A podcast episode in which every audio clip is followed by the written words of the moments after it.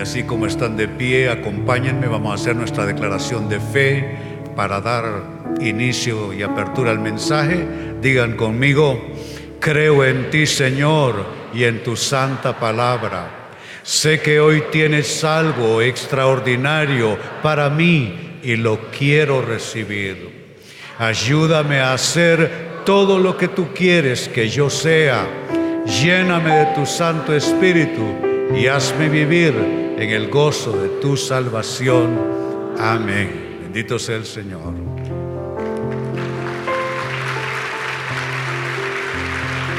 Como cada domingo, nuestra gratitud, nuestros directores, ungidos, nuestros músicos de primera también y una gran unción, las voces de igual manera. Pueden tomar asiento, amados hermanos. Nuestro mensaje en esta hora, conforme a la época, conforme a la fecha, se titula ¿Cómo entregar el año como se debe? Despedir el año se hace de las formas más extrañas a las más absurdas. Es común, por ejemplo, que muchas personas optan por comer 12 uvas pidiendo un deseo por cada una. Otros escriben en un papel las cosas negativas que no quieren y proceden a las 12 de la noche a quemar el papel. Otros, por su parte, gustan recibir el año con todas las luces encendidas para que la luz y la prosperidad les acompañen en el nuevo año. También están aquellos que escriben en una hoja los deseos y proyectos y la abren a las 12 de la noche para que todos esos deseos y proyectos se cumplan. ¿Y qué decir de aquellos que abren la puerta principal de la casa y barren las malas vibras y la negatividad para que se quede afuera? Y uno más, los que tiran un vaso con agua hacia afuera de la casa para evitar que las lágrimas vengan el próximo año. Como dije, despedir el año se hace de las formas más extrañas a las más absurdas. De allí la pertinencia de la pregunta, ¿cómo entregar el año como se debe? No con cosas casi que folclóricas y un tanto paganas también. ¿Cómo hacerlo a la manera de Dios? ¿Cómo entregar un año a la manera de la Biblia, de la palabra de Dios? Que no está garantizado que tengamos un montón de años por delante. ¿eh? Eso no lo sabemos, solo está en el conocimiento de Dios. Entonces cada año que finaliza y de cara a un año que está por iniciarse, yo creo que eso merece respeto. Yo creo en las celebraciones, por supuesto, creo en una buena mesa, conforme a las posibilidades de cada uno. Eh, ahí en mi pueblo no es prohibido comprar pólvora y le compramos polvoritas de sencillitas de manejar a los niños, a los nietos. Yo creo en la celebración, pero también creo que hay que tributarle respeto a la vida y al tiempo. Y hay que tributarle respeto al Dios de la vida y al Dios de esos ciclos de vida, como son cada año que se va y año que viene. Así es que ahí está la pregunta, ¿cómo entregar el año como se debe? De inmediato, primera respuesta. Mi propuesta es que hagas una lista no una lista de lo malo, porque hay quienes se ponen a inventariar males en vez de bienes. No, hacer una lista de los favores que Dios te hizo en el año y darle gracias, darle gracias. Hombre, yo este año hasta mi susto tuve hasta tuve que hacerme una prueba de biopsia y, pasar por eh, eh, un oncólogo a ver qué, qué decía de esas pruebas. de cuántas cosas que conocemos Dios nos ayudó, nos hizo favores, pero cuántas cosas que no sabemos vinieron como favor de Dios. Cuántos accidentes que Dios nos evitó y nosotros ni cuenta nos dimos. Algunos posiblemente hasta dormidos pudimos quedar fallecidos, sin darnos cuenta, pasar de este lado al otro de la eternidad. ¿O qué decir de nuestros hijos? ¿Mm? Que cómo, cómo somos protectores de la gente que amamos, pero realmente el que protege a nuestros hijos es Dios. Así es que en cualquier aspecto que podamos o quisiéramos observar la vida, bien vale la pena hacer una lista de favores que Dios nos ha hecho y simplemente darle gracias. Y como digo en esa pequeña nota que acompaña la propuesta, haz un inventario de bienes, no de males. Por supuesto que todos tenemos cosas de las cuales pudiéramos quejarnos, claro que sí. La vida no es perfecta. Hay cosas que no queremos suceden. Pero, pero no debemos estar pensando tanto en eso, sino en lo bueno de Dios, que tenemos salud, que tenemos oportunidad, que tenemos gente alrededor nuestro que nos ama, que hay oportunidades todavía, que hay sueños, que hay deseo de continuar con la vida. Esto me recuerda lo que bien nos dice el Salmo 103, versículo 2. Dice en la versión de la Reina Valera, año 60, bendice alma mía Jehová. Noten que este es un, es un diálogo del individuo consigo mismo. Está hablando con su conciencia habla consigo mismo. Qué importante es lo que uno se dice a sí mismo. Hay quienes hoy o en estas horas próximas al final del año quizá están diciéndose a sí mismos cosas negativas, quejándose de todo y de todos. Pero mire qué importante hablarle uno a su propia alma y hacer al alma de uno obedecer porque el alma humana es una esponja, puede recibir todo lo bueno, pero igual todo lo malo. Tú puedes acercar tu alma a ambientes absolutamente negativos, contaminantes y enfermizos y tu alma impregnarse de todo eso. Insisto, qué importante es lo que uno se diga a sí mismo. Pues bien, el autor bíblico dice, bendice alma mía Jehová. Le habla a su propia alma, no está hablando para los demás. Y note qué quiere que su alma replique y que su alma haga eco. No olvides, alma mía, dice él, ninguno de sus beneficios. Esto toca una tendencia típicamente humana que nos olvidamos de lo bueno y nos quedamos recordando más bien lo malo. Somos mejores recordando lo malo que nos pasa que lo bueno. Por eso esta invitación, esta invocación del individuo para con su propia conciencia. No olvides ninguno de sus beneficios. Vaya palabra, beneficio. Otra versión por este mismo texto dice, la nueva traducción viviente, que nunca olvide todas las cosas buenas que hace por mí. ¿Qué tal si lo leen conmigo? Que nunca olvide todas las cosas buenas que hace por mí. Esos son los beneficios de Dios. Todas las cosas buenas que hace por ti, que hace por mí. Entonces lo primero es para entregar el año como se debe, me ayudan en pantalla, haz una lista de los favores que Dios te hizo en el año y dale gracias. Segunda manera de entregar el año como se debe, necesitas hacer esto definitivamente sí, desintoxicarte. ¿Desintoxicarte de qué? De lo malo sucedido en el año. No te obsesiones con eso.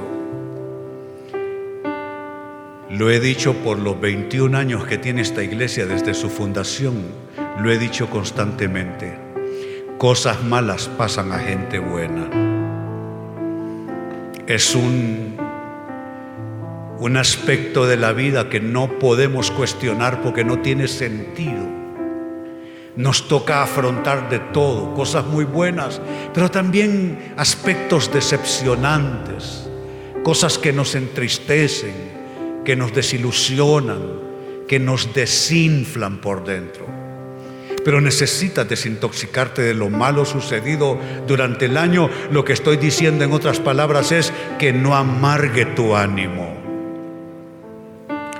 Yo fui por demasiado tiempo una de esas personas con un espíritu triste, una tendencia melancólica en mi personalidad, donde he tenido más facilidad de tener comunión con la tristeza que con la alegría espontánea. Pero bendito sea Dios, me casé con una mujer de espíritu alegre, una mujer que disfruta las cosas sencillas de la vida. Esa es la gente que está como sana por dentro eh, no todos eh, realmente venimos de, eh, con un trasfondo así a nivel de alma.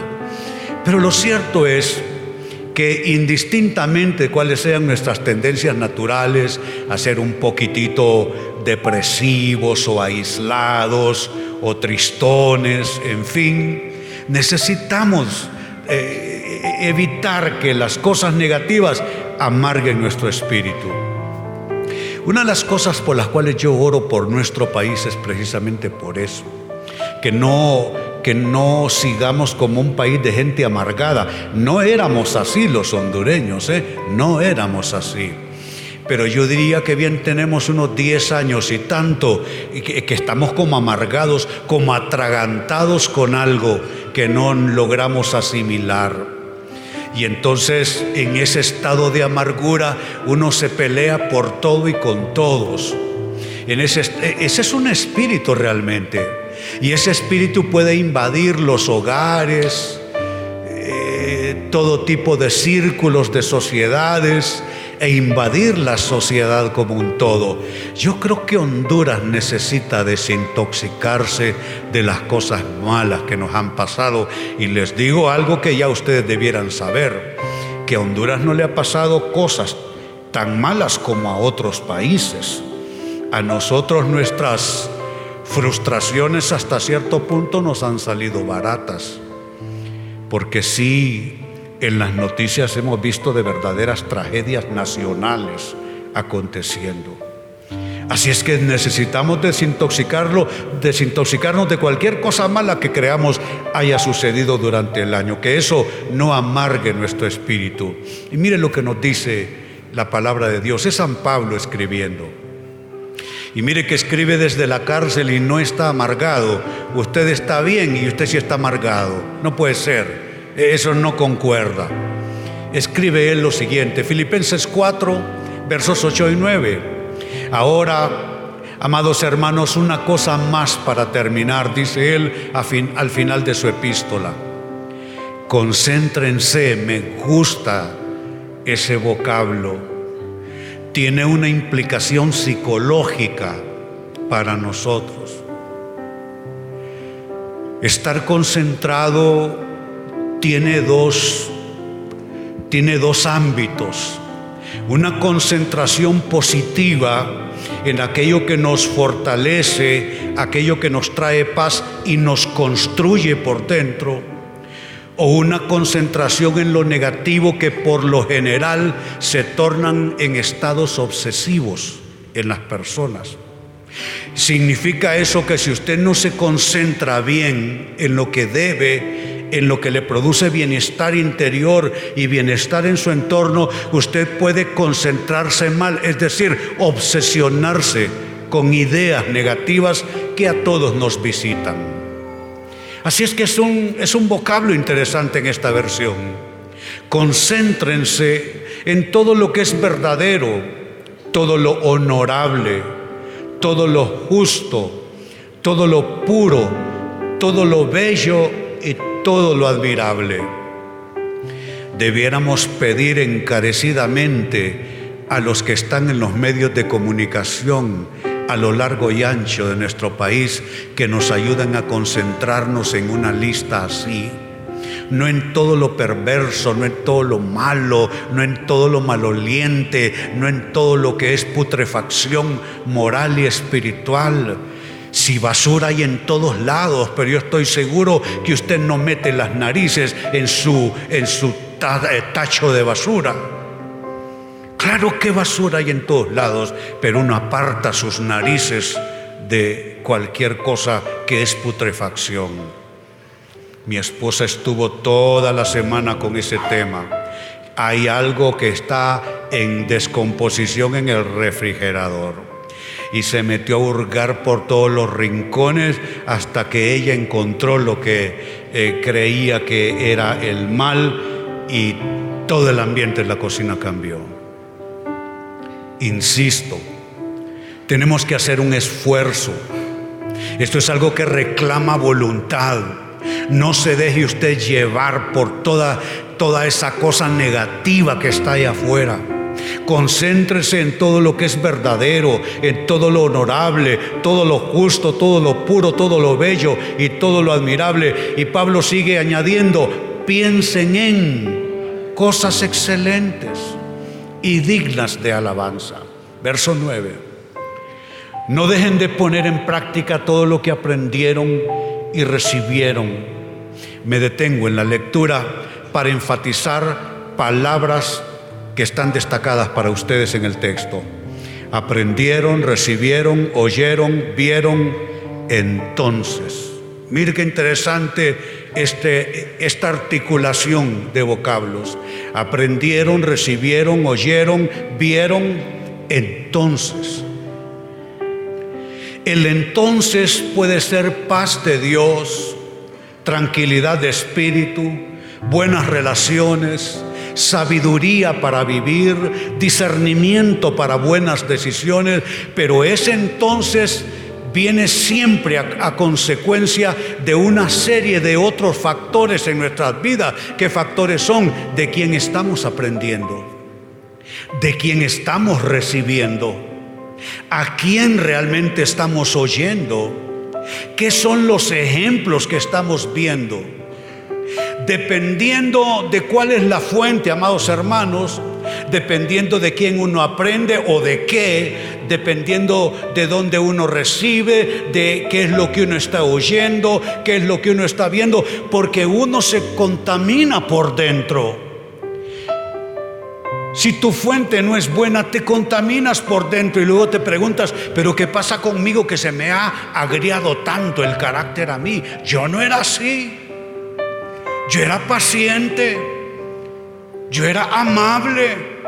Yo respondía bien. ¿Qué me pasa que respondo de cualquier modo? ¿Qué me pasa que me enojo por cualquier cosa? Yo no le alzaba la voz a mis hijos y ahora les grito por cualquier cosa.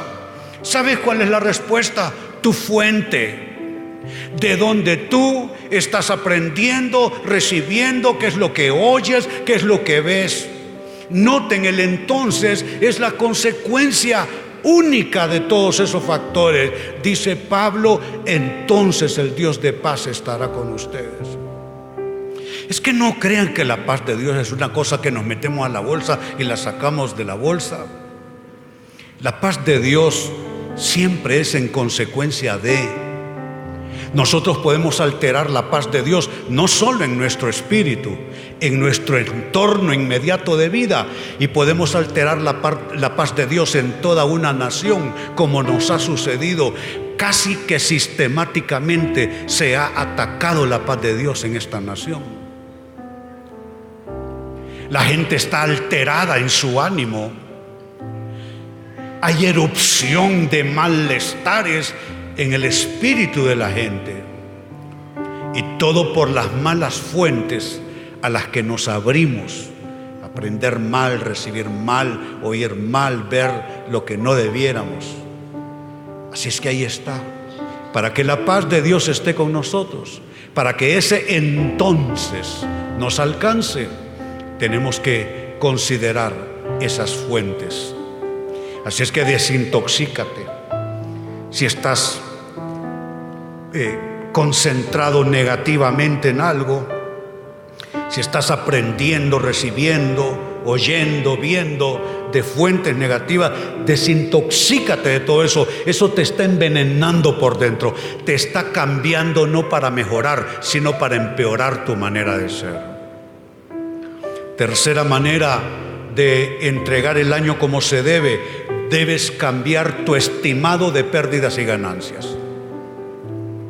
Hay gente que le llama dicha a las cosas.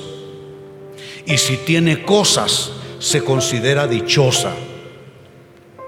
Pero debemos en este fin de año revisar y posiblemente transformar nuestro estimado de pérdidas y ganancias. Quizá a lo que tú le llamas pérdida no es una pérdida de repente una ganancia. Ejemplo, estuviste mal acompañado. Alguien lo único que te dejó fue heridas y decepción y todavía extrañas a esa persona. Hombre, alégrate que ya no está. Alégrate que ya no está. Tienes que someter a prueba tu estimado de pérdidas y ganancias. ¿A qué le llamas pérdida? ¿A estar mal acompañado? Hombre, para estar mal acompañado mejor estar solo. ¿A qué le llamas pérdida? ¿A qué le llamas ganancia? Mire cómo Pablo lo pone en su texto para nosotros.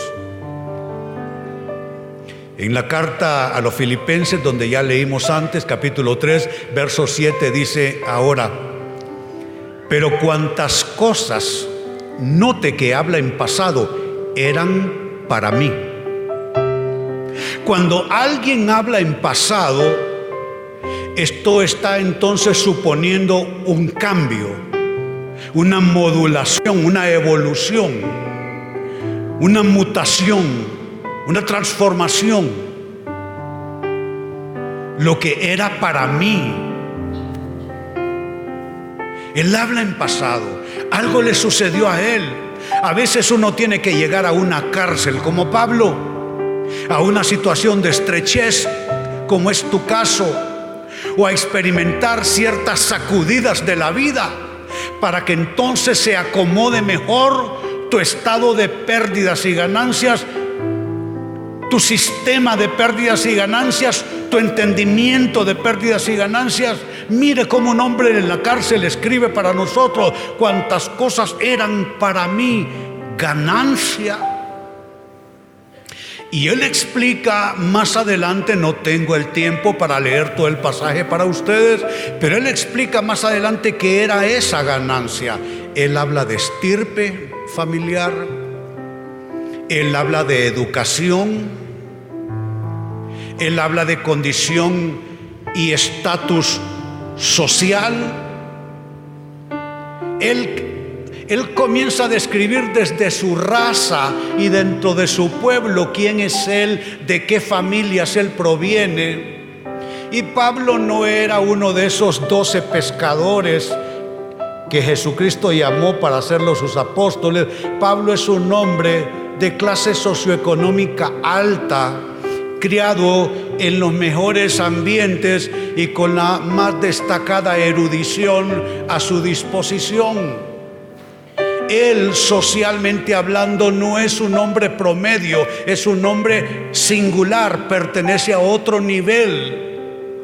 Pero algo se transformó en él. Y dice que cuantas cosas para él eran ganancia.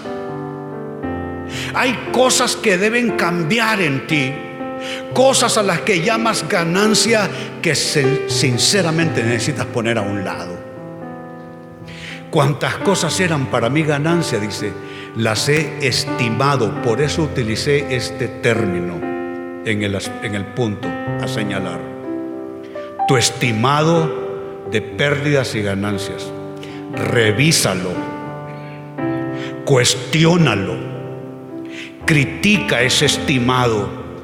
Dice Pablo que hizo una reconversión en su estimado de pérdidas y ganancias en esa reconversión, lo que para él fue ganancia en, una etapa de su vida, las estimó en una nueva valoración como pérdida por amor de Cristo. Algunos de ustedes tuvieron que perder un trabajo tremendo, bien remunerado y con un gran futuro para poder estar sentados aquí esta mañana. Si no pierde ese trabajo usted y esa oportunidad, jamás hubiera pensado en Jesús como una opción para usted. Algunos de ustedes vieron a un hijo torcerse a más no poder y no hallar qué hacer con ese hijo para controlarlo y eso les trajo y les sentó aquí a buscar al Señor. Otros no hallaron qué hacer con un matrimonio que parecía absolutamente fallido y eso los trajo y los sentó a la silla de una iglesia. Hay cosas que parecen no tener mayor valor en nuestras vidas, pero son las cosas que nos acercaron a Cristo. Algunos una enfermedad los trajo a los pies de Jesús.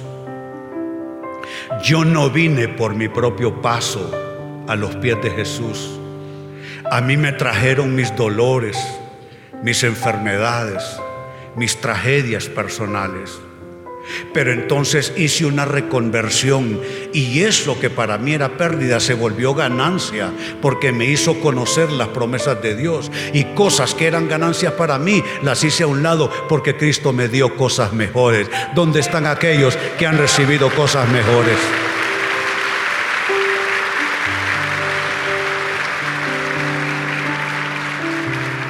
Así es que número tres dije, cambia tu estimado de pérdidas y ganancias. Bueno, hay una versión de este texto que no quiero soltar el aspecto sin dejar de leer. El mismo texto, Filipenses 3 y verso 7, lo dice de esta manera. Antes creía. Hmm. ¿En qué creías tú antes? ¿En la suerte? ¿En los curanderos? ¿En los astros? ¿En qué creías tú? Mi Dios era el rock and roll. yo cuando estaba joven quería andar bien tronado con drogas y oyendo puro rock. Yo creía que eso era todo. Antes creía. ¿Sabes que debe haber un antes y un después para ti? Si tú sigues pensando y creyendo lo mismo que antes de supuestamente estar en Cristo, estás frito y sin manteca. En tu propia grasa.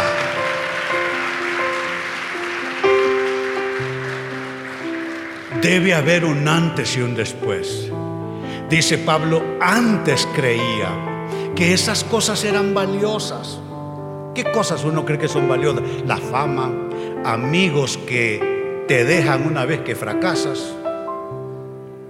Le entregas no solo tu corazón, mujer, le entregas tu cuerpo a ese individuo y luego te dejó burlada.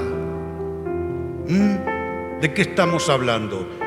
¿Qué cosas eran valiosas en un momento determinado para nosotros? Antes creía que esas cosas eran valiosas.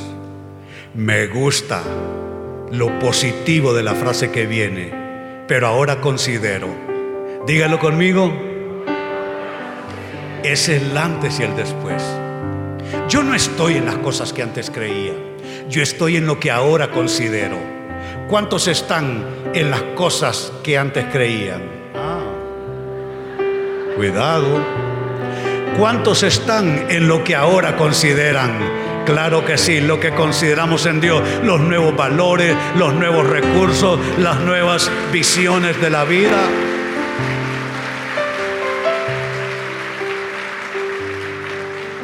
Antes creía que esas cosas eran valiosas, pero ahora considero que no tienen ningún valor debido a lo que Cristo ha hecho. Número cuatro, sigo sumando. ¿Cómo entregar el año como se debe? Amado hermano, amada hermana, lo que está aún en proceso. Porque la vida no está resuelta. Ahora en diciembre de 2019 la vida no está resuelta tenemos muchos pendientes para el otro año, de todo tipo. los que están creando hijos, los que tienen todavía proyectos que involucran seriamente sus finanzas, los que tienen algunos planes, algunas decisiones estratégicas que tomar. Oiga, la vida no está resuelta al 31 de diciembre. Claro que tenemos pendientes. Pues todo eso que está todavía pendiente y en proceso, no te preocupes. ¿Por qué? Porque está en buenas manos. ¿Cuántos creen que lo suyo está en buenas manos? Y no te creas que esas buenas manos son las tuyas, ¿eh? Las tuyas son las peores manos para que ese asunto esté. Están en las manos del Señor. En las manos del Señor. En las manos del Señor. Mire lo que dice el texto bíblico. Salmos 138 verso 8.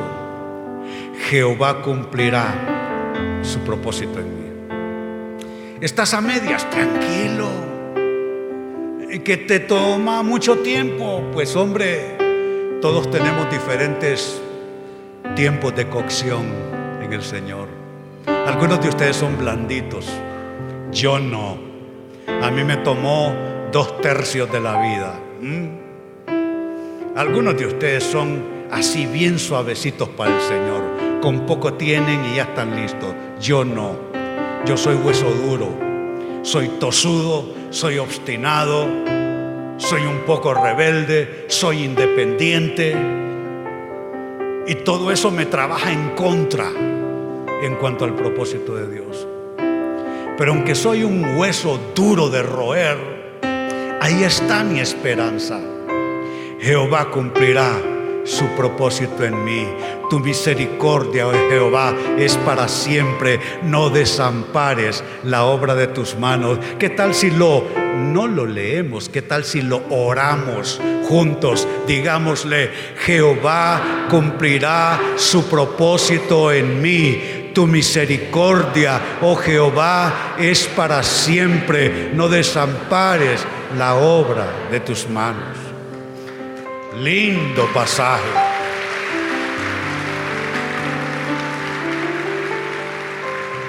Y me gusta en esta otra versión, el mismo pasaje, 138 y verso 8 de los Salmos.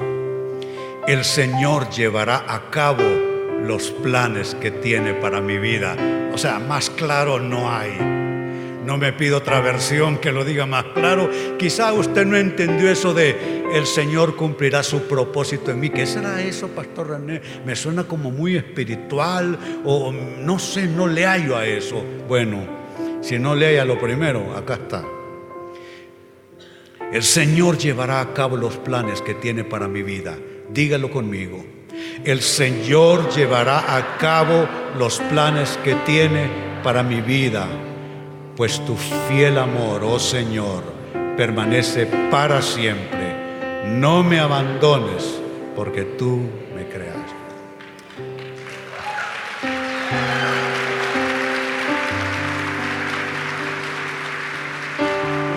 Me ayudan en pantalla.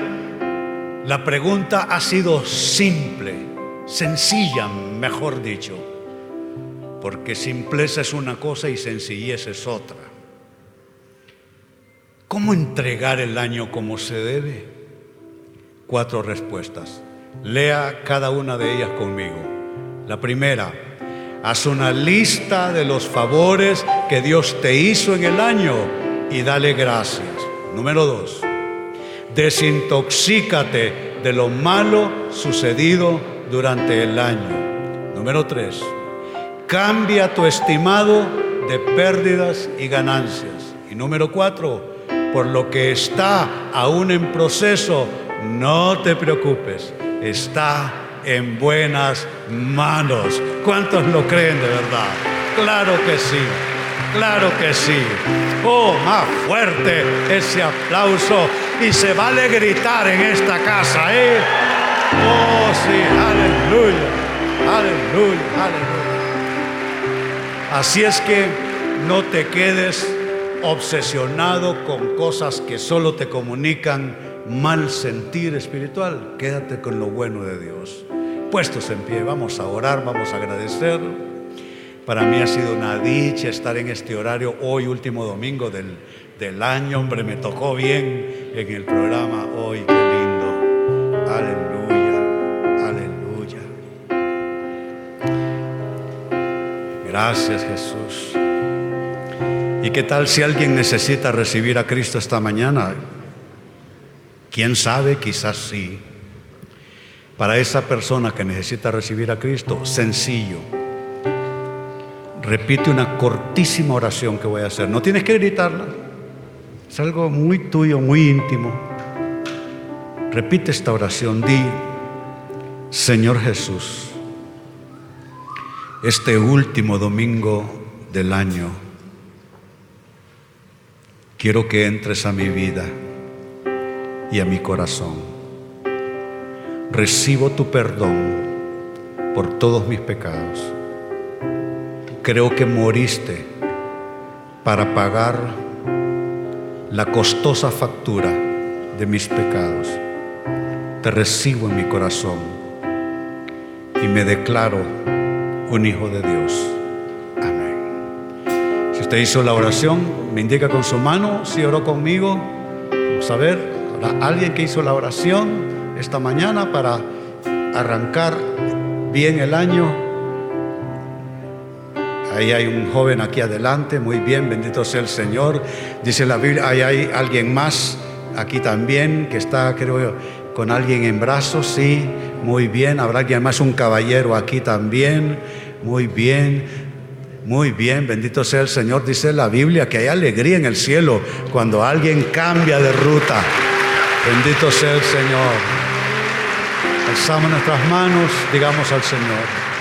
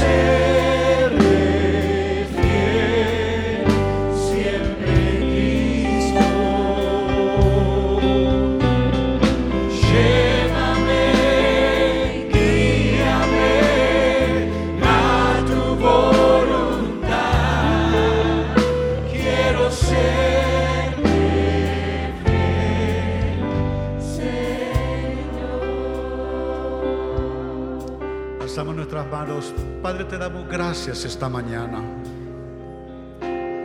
Señor, estamos a unas horas de abrirse las compuertas del tiempo en términos de un año que se cierra y uno que inicia. Señor, con el respeto a la vida, que es el primer don que concedes a los humanos, queremos, Señor, entregar desde ya este año, honrándote, Señor, dándote la gloria, la alabanza, el honor reconociendo que no hay nada que nosotros tengamos que sea realmente posesión nuestra. Tú eres el dueño de la vida, del tiempo, eres tú el propietario de nuestros bienes terrenales. También la salud procede de ti. La paz es un don que viene, Señor, de tu Espíritu.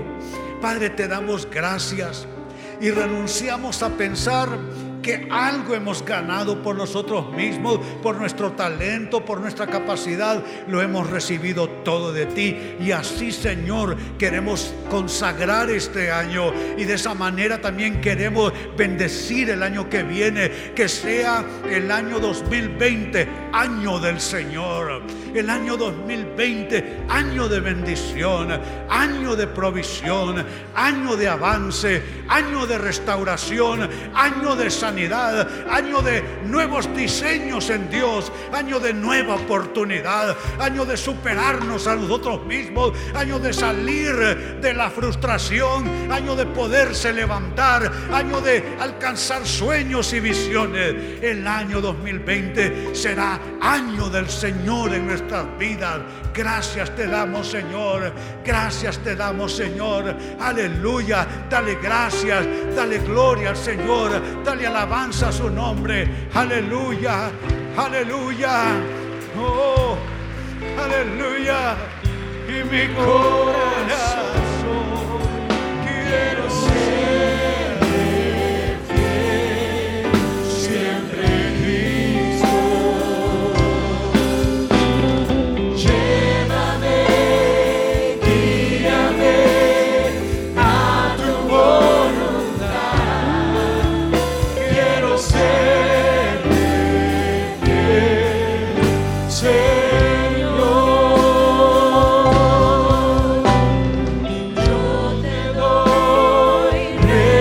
your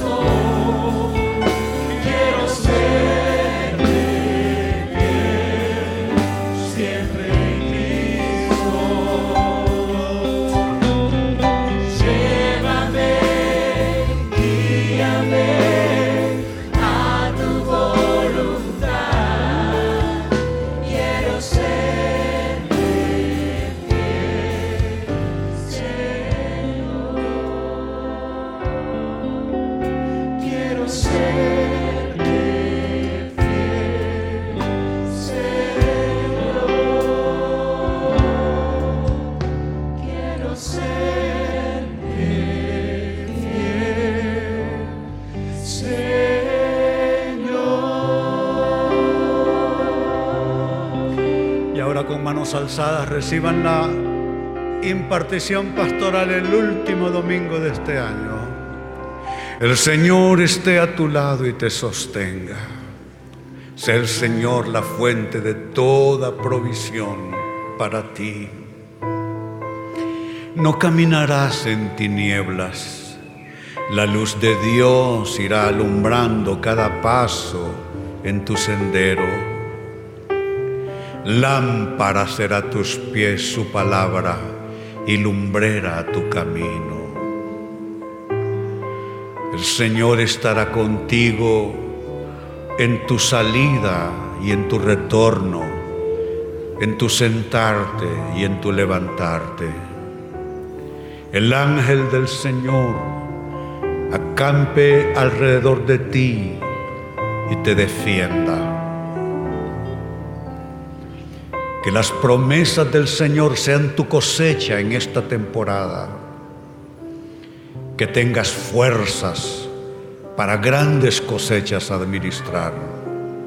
Que tengas ánimo para impartir ánimo a quienes están a tu alrededor.